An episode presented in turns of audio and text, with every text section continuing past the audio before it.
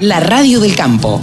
La mejor información del agro con la mejor música las 24 horas. Javier Labría, saben ustedes, como le decimos siempre cada sábado, es uno de los periodistas que más saben de ovinos y que se ocupa ahora en Canal Rural, junto al Grupo Guarino, de estar encima de todo lo que sucede en la Argentina eh, con este sector. Un sector que viene creciendo y que todas las semanas genera alguna novedad. Hola Javi, ¿cómo te va?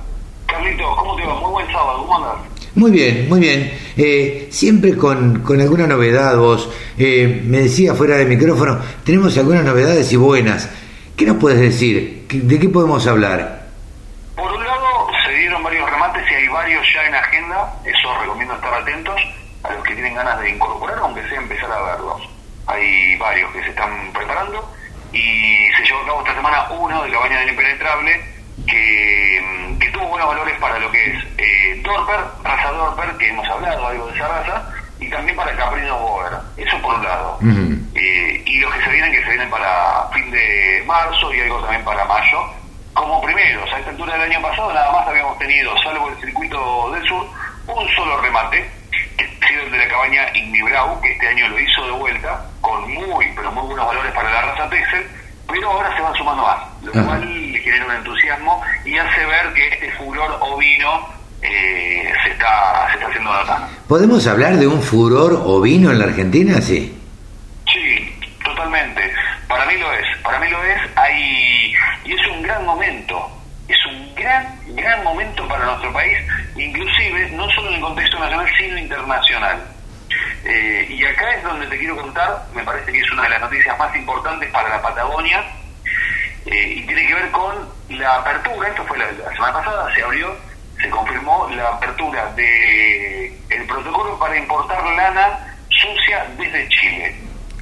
Es tan bueno esto. Argentina tiene una producción anual promedio de 44 millones de, de kilos de lana eh, en nuestro país y Chile tiene una producción de 15 millones de kilos de lana eh, sucia también. Pero ¿cuál es el tema? La capacidad de nuestro país eh, en cuanto a la maquinaria tiene un, una capacidad ociosa del 30-40%, es decir, que se ocupa nada más el 60% de la industria. Con lo cual, eh, se, se importaría esa lana, se lavaría y se exportaría a los países que consumen nuestras lanas. Claro, pero quien la, quien la vende es Chile nos la vende a nosotros, el precio es precio de lana sucia, Ajá. y nosotros en el caso de eh, procesarla, va con precio de lana, lana lavada, depende cómo, cómo lo requiera el cliente, tenés eh, diferentes tipos de, de, procesos, entonces ahí ya tenés un valor adicional. Eh, y esto tiene que ver también con acuerdos que se vienen firmando con Chile, porque Chile tiene la salida al Pacífico que te permite llegar mejor a todo lo que es el Oriente y nosotros tenemos la salida del Atlántico que nos, nos permite llegar mejor a lo que es Europa. Eh, en algunos casos eh, hay que hacer la ruta larga y en otros se aprovecha la ruta un poco más directa. Sí, claro. Pero más allá, más allá de eso, lo, lo importante viene por acá, Carlos, Bien. preguntarte. Bien. Una pregunta que, que surgen es el tipo de lana. ¿Qué lana tienen en Chile? Ajá. ¿Tienen lana en Chile? Lana, tienen lana y muy, mucha producción, más que todo para la zona de Magallanes, Ajá. esa zona del sur, una zona muy, muy linda, que algún día estaría buenísimo que vayamos, Carlito. Ojalá. Eh, estuve el acercamiento cuando estuve ahí a, a unos poquitos kilómetros del, del canal y ya me volvía loco, al, del estrecho digo, y me volvía loco, ya quería estar ahí y ver la magnificencia de esos paisajes. Eh, pero volviendo, volviendo dejando de lado lo turístico, eh, lo que tiene la lana chilena es una lana más que todo similar a lo que es de, de Santa Cruz, la zona cordillerana, que tiene una lana tipo 24 micras y media, una lana hace un poco más cruza, no tan merino, no tan fina como una lana merino que ronda las 17, 16 micras y media hasta 21 por ahí, las más eh, relevantes, después tenés un poquito más, más gruesas, 24 micras, pero ya tienen más que todo ellos una lana cruza, que es muy, in, o sea, hay muchos mercados interesados en esa lana y poder Ajá. aprovechar la capacidad que tenemos hoy día ociosa de nuestro país es una gran noticia. Mira vos. Eso es básicamente, esto para los señores que están mirando los números a nivel altas esferas, sí. generación de trabajo. prácticamente. Claro. No, no, y no es poca, no es poca cosa, digo, teniendo en cuenta que, eh, bueno, en la Argentina hace falta que la gente trabaje, hace falta ingresos eh, en la población y esto sería de alguna manera generar este trabajo genuino y arraigo. Exacto. Eh, Eso es el tema, ese es el tema. El campo, el campo y esto para, para ir cerrando esta parte de esta noticia, el campo genera mucho trabajo y muchas veces, y esto te lo dice todo el mundo, sobre todo el trabajo de la oveja, genera mucho arraigo y muchas veces no se consigue gente. Totalmente, totalmente. Eh, si te parece, Javier, y para no robarte más tiempo, ¿te parece que pasemos a los precios de lanas y carne? Sí, claro, Carlos, por supuesto. Paso a contarte a vos y a todos los oyentes. Esta semana en los mercados de lanas australianos se trabajó con una oferta de 46.500 fardos, de los cuales se comercializó el 91%. Recordemos que al cierre del periodo anterior se habían inscrito para estos días 50.500 fardos. La demanda está mostrando una actitud de firmeza en las subastas, con un interés pronunciado sobre las lanas que están por debajo de las 20 micras, pero si necesitan abastecerse, hay dos razones por las cuales pueden llegar a correrse y tiene que ver con eh, que pueden conseguir lanas un poco más baratas con un par de micras más arriba o no hay tantas manos pujando por lo cual logran cubrir sus necesidades.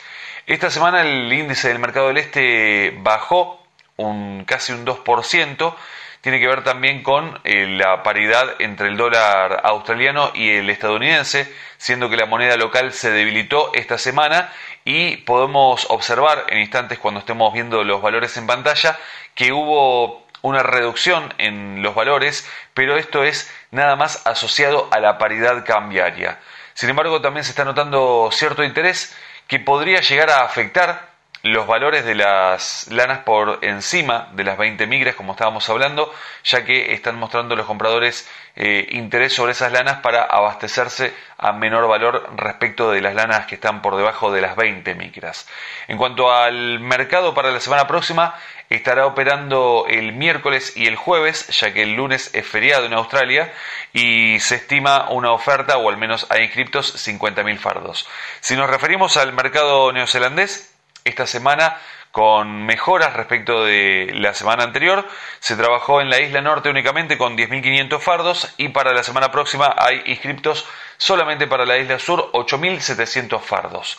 Vamos a los valores que nos muestra entonces el sistema CIPIN para tener como referencias en nuestro país tenemos entonces la lana de 17 micras superfina con 60% de rinde del peine, la preparto 7 dólares con 53 y la posparto 7 con 27, la de 20 micras con 55% de rinde, 4 dólares y medio y la posparto 4 con 38. 24 micras y media con 60% de rinde, 3 dólares con 28 y 3 con 24 la posparto. Pasamos a una cruza patagónica con 2 centavos por encima de los 2 dólares para una lana de 27 migras con 55% de rinde. Vamos a zona provincia de Buenos Aires con lana Corriel de 27 micras, 60% de rinde del peine, 2 dólares con 8 centavos. Vamos a zona litoral con Corriel también, 28 migras y media, 68% de rinde, 1 dólar con 86. Y volvemos a provincia de Buenos Aires con una lana Romney de 32 micras, 60% de rinde, 1 dólar con 02. En cuanto a la carne, pasamos a este segmento, está mermando la oferta de corderos, está finalizando la zafra de corderos 2021, por lo cual ya no se consigue tanto y se empiezan a visorar leves subas en esa categoría. Esto principalmente está ocurriendo en lo que es eh, la zona patagónica. De hecho, en Santa Cruz, el polo cárnico ovino más importante de nuestro país está escaseando lo que es la oferta de corderos livianos. Se empieza a ver que algunos invernadores empiezan a trabajar un poco más fuerte y empiezan a abastecerse, por lo cual están provocando algunas fluctuaciones en algunas de las categorías. Vamos a ver en nuestro país cómo se manifiestan los valores hoy en día para tener en cuenta, otro detalle que no quiero omitir, es que está mejorando los valores de lo que es el refugo o lo que es la invernada. A tener en cuenta esos detalles. Ahora sí, vamos a los números. En Patagonia de adulto, de 190 a 200 pesos el kilo. El cordero liviano, 305 a 330. El pesado, 270 a 300 pesos el kilo. Y el refugo, 2.000 a 2.200 y esto es tanto para invernada como para faena y esto es el productor sin IVA puerta del frigorífico. Pasamos a región patagónica con el adulto en 155 a 165. En cordero liviano está cotizando de 270 a 320. En cordero pesado estamos hablando de 190 a 260 y el refugo de 90 a 110. Todo esto es al productor sin IVA puerta del frigorífico, es decir, a la carne. Aprovecho como todas las semanas la oportunidad que me da la radio del campo de invitarlos a sumarse a nuestro Instagram, arroba del sector ovinos los lunes también a las 8 y media de la mañana en Canal Rural, el micro de ovinos. Y por supuesto, estamos siempre con mucha información en ovinos.delsector.com. Yo soy Javi Lauría y les agradezco muchísimo que estén ahí del otro lado. Quédense en la radio del campo. Todas las voces, todas las opiniones. La radiodelcampo.com.